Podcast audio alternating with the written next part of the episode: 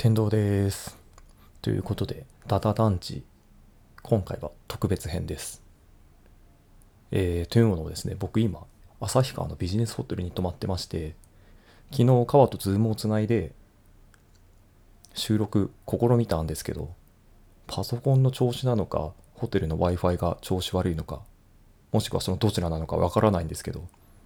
とても収録できるような状況じゃなかったのでね。で、僕は今週いっぱい旭川にいる予定なので今週はもうちょっと収録無理だねっていうことで今週の配信もなしにしようかなとは思ってたんですけど毎週更新をせっかくここまで続けててここで途切れさすのはもったいないなということで今一人で収録しています。で僕がなんで今旭川に一人でいるかっていうと先週の金曜日にですね上司に突然会社で天童今日から旭川に行ってきてくれって言われていいですよって返事をしたらまあ1週間ぐらいそんな当日にね1週間の出張を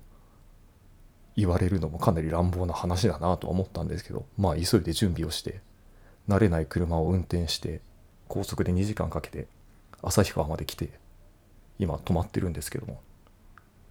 旭川はかなりいい街だなってもうすでに思ってます。旭川はちょっと札幌に街の作りが似てて札幌は南北に軸が伸びてて北側から札幌駅大通駅すすきの駅中島公園駅って南の方に下っていくにつれちょっと街が繁華街の方に近づいていくっていうようなグラデーションになってるんですけど旭川もそれに似てて旭川は旭川駅が南側にあってそこに南北の軸があって北側の方に街が広がら広がっているっていう感じなんですけどちょっと街の作りが似てて5番状になってるんですよね。それで駅前の通りが買い物通りっていうのかな？買い物公園っていうんですけどこれが多分札幌の大通公園に似たような感じなんですけど札幌の大通公園って両端に道路が走ってて建物がこう直接接してるわけではないんですよね。道路を挟んじゃってるから。なんですけど旭川のこの買い物公園っていうのは買い物通り。っていうのは歩行者しか通れないような道になってて両サイドにこう建物が並んでて飲食店が並んでるんですよね。でそれなりに道幅もあるんでかなりこう居心地のいい通りやすいしにぎわいのある面白い通りで気に入ってしまいました。でもう一つ面白いのが札幌はさっき言った通りすすきのの方に近づくにつれこう街が歓楽街というか繁華街になっていくんですけど旭川はですねなんかその距離感がもうちょっとこう縮小されてて旭川駅からもう徒歩5分ぐらいのところに三六街っていう街があって多分これ三条六丁目っていうことなんですけどもうそこに札幌のすすきのに相当するような繁華街があって僕意図せずそこの三六街の中心部にホテルを取ってるんですけど本当にホテルを出て10秒ぐらいで飲み屋にたどり着けるようなそういう風な飲み屋の多いエッチなお店の多いところの中心部に泊まってます。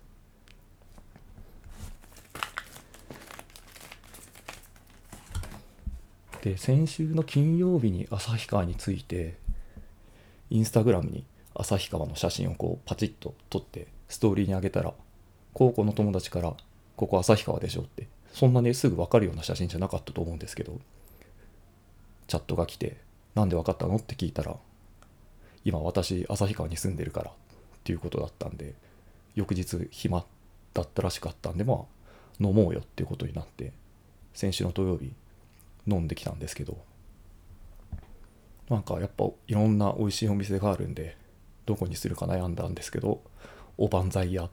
に行ってなんか小物の小鉢の料理とかいろんなものを食べてお酒を飲んで喋ってたんですけどなんかね相手の子がこう何なんでしょう社会に馴染みすぎたのか愛想笑いがとても上手くなっていて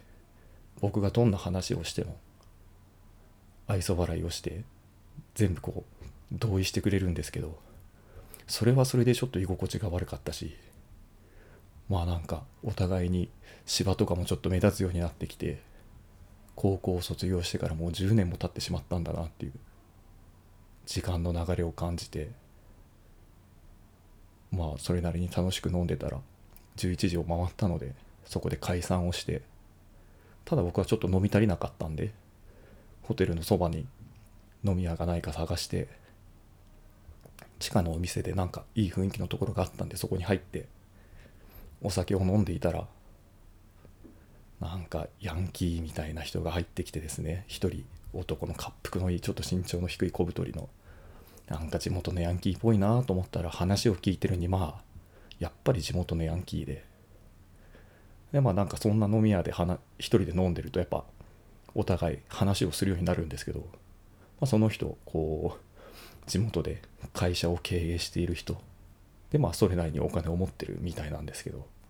最初にされた話がこの前ハーレー・ダビッドソンに乗って友達と友達とは言ってなかったら仲間とツーリングをしていたら後ろからはやぶさに突っ込まれてでこれはやぶさっていうのがそのバイクの名前なんですけど突っ込まれて吹っ飛んでなんか足を大怪我したけどとその時はもうそんな痛みなんて感じないですぐに立ち上がってそいつに向かってヘルメットを投げて殴るところだったけど仲間が止めてくれたみたいな。どんな顔して聞けばいいんだろうっていう話をこうしてきてまあ面白いなと思いながらないしニヤニヤしてるんですけど顔にはねそんなこと出さないでニヤニヤしてるのバレたら殴られそうなんで話を聞いてたんですけど、まあ、次の話として最近子供ができて、まあ、子供ができたからいろんなニュースを見て勉強しようっていう風になったらしいんですよね。でまあなんかこうやっぱりニュースを見てたり自分で調べ物をしていると最終的にダボス会議にたどり着くって言っててで ダボス会議知らない人は調べてほしいんですけど僕はもうその段階で頭の中にやりすぎ都市伝説のこうテーマソングが流れてきてトゥルルルントゥルントゥルン。もう分かったよねって関口昭夫の口調でこうその人の話に相づちを入れながら心の中では大爆笑して顔は真面目な顔をして聞いてたんですけどかなりこうどういうニュースを見てたら全てのことがダボス会議につながるのか不思議で不思議でもっと話を聞きたかったんですけどもうその人本当になんか話すのが好きなんでしょうね。矢継ぎ早にこう話が切り替わっていくし自分の話しかしなくて。でもうそろそろ帰りたいなと思って会話を遮ってトイレに行って会計をしようかなって思ったんですけどまあやっぱり話が続いてしまって。で、まあ、その時に聞いた話によるとその人やっぱりもう最近の傾向を見ているとビジネスはタイよりインド。であと日銀は来年潰れるって言ってたんでもう皆さん気をつけてください。日銀来年潰れるんで。ということで僕の旭川の旅行記みたいなものはこの辺で終わりです。次のね配信は川とね一緒にやれるといいなと思います。ちょっと一人喋りは緊張するし早口になってしまいそうで怖いので。今日はこの辺で。さようなら。